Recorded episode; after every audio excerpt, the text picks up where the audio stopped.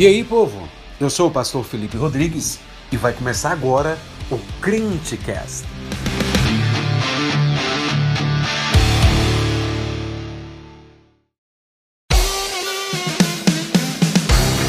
E aí, jovem, beleza? Antes da nossa reflexão wiki de hoje, eu gostaria de deixar dois recados. Toda segunda e quarta, ao meio-dia, nós teremos novas mensagens no nosso podcast do Crentecast. Às segundas, temos o Sermão de Domingo e às quartas, Reflexão Wiki. E o segundo é que você já pode nos seguir no nosso Instagram, o Crentecast, e também no Spotify ou no seu agregador de podcast favorito. Fique agora com a Reflexão Wiki, Dormindo no Caos.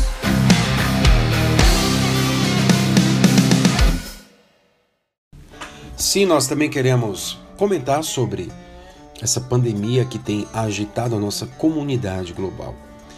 Mas, primeiramente, eu gostaria de te fazer uma pergunta. Quando o seu barco está sendo agitado, você tem confiança plena no capitão dele?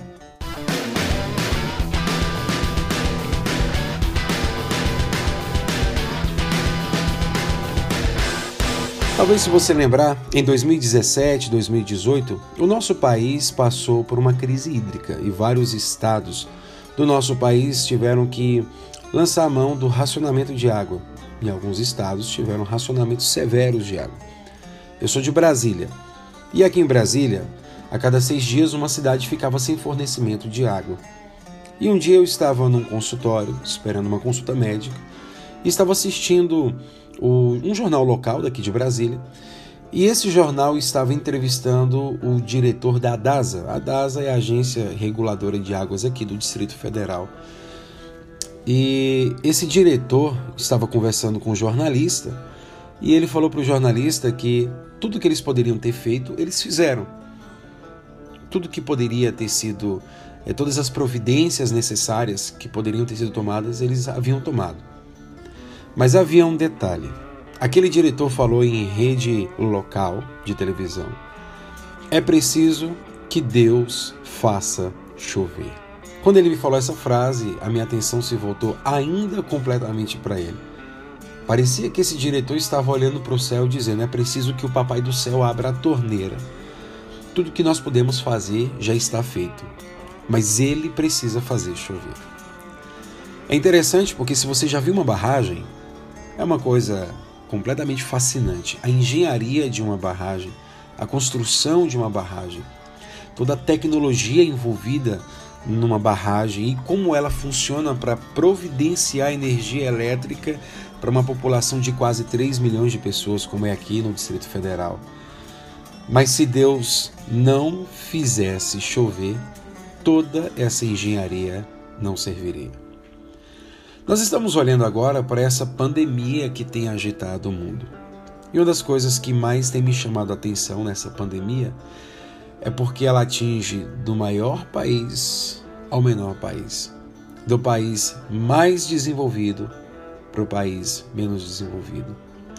A China é uma potência absurda, assim como os Estados Unidos assim como os países da Europa. E se você teve a oportunidade de viajar para fora do Brasil e ver como esses países construíram as suas cidades, as suas avenidas principais, é algo de tirar o fôlego. Se você for na Itália, você vai ver as construções da época gloriosa do Império Romano e você vai pensar, poxa vida, como eles conseguiram construir isso há mais de mil anos atrás, dois mil anos atrás. Se você foi para a China, se você foi para Nova York, você vai se surpreender com a grandiosidade desse país.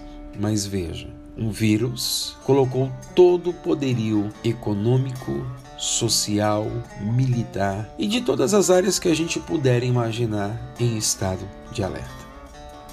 O que eu quero chamar a atenção de você para isso? Há uma passagem bíblica muito conhecida, relatada nos evangelhos, em que os discípulos estão navegando num barco.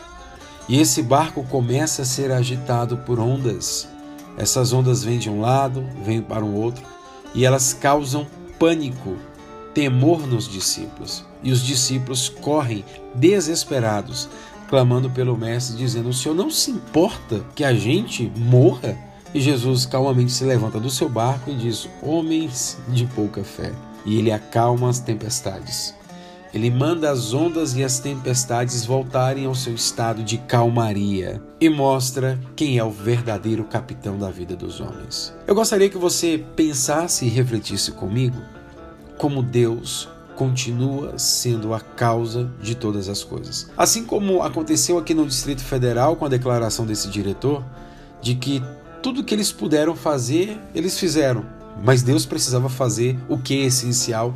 Assim também está acontecendo com essa pandemia que tem assolado a nossa comunidade global. Mas antes que você possa achar estranho o que eu estou falando, eu não estou aqui relativizando o poder destruidor desse vírus, jamais. Mas eu quero te chamar para que você possa olhar para o Senhor. Porque Ele é o único capaz de conduzir as nossas vidas em segurança no meio de tanto pânico, de tanto pavor no meio de tantas incertezas. Ele é o único capitão capaz de fazer a nossa alma descansar enquanto nós atravessamos por períodos de tamanhas incertezas e de tamanhos medos. O Salmo 23 é um salmo que consola a alma de cada ovelha que tem o Senhor Jesus como seu pastor. Ele diz: O Senhor é o meu pastor e eu não preciso de mais nada.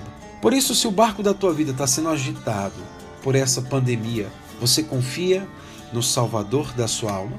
Você confia no capitão desse barco? E eu queria compartilhar com vocês o que diz o puritano John Preston, que nasceu em 1587 e pregou diante do rei James I da Inglaterra.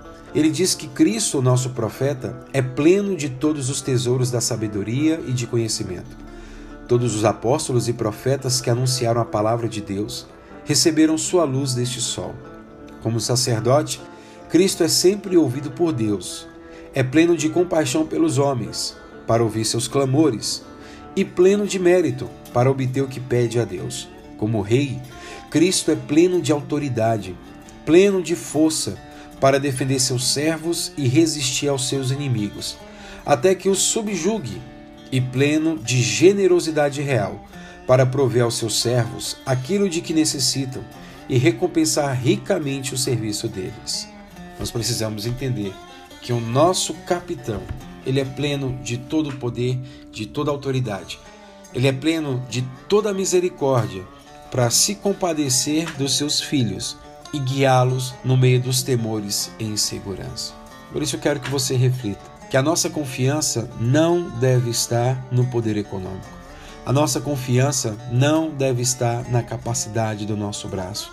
A nossa confiança não pode estar simplesmente na ciência, simplesmente na sabedoria do homem, no avanço do que o homem faz, mas a nossa confiança deve estar naquele que ainda está sentado no trono. Esse sim governa todo o universo. E claro, como disse um amigo, o coronavírus não escapou da providência de Deus. Só que há uma diferença: Deus sabe o que está fazendo, nós muitas vezes não sabemos. Por isso, reflita essa semana.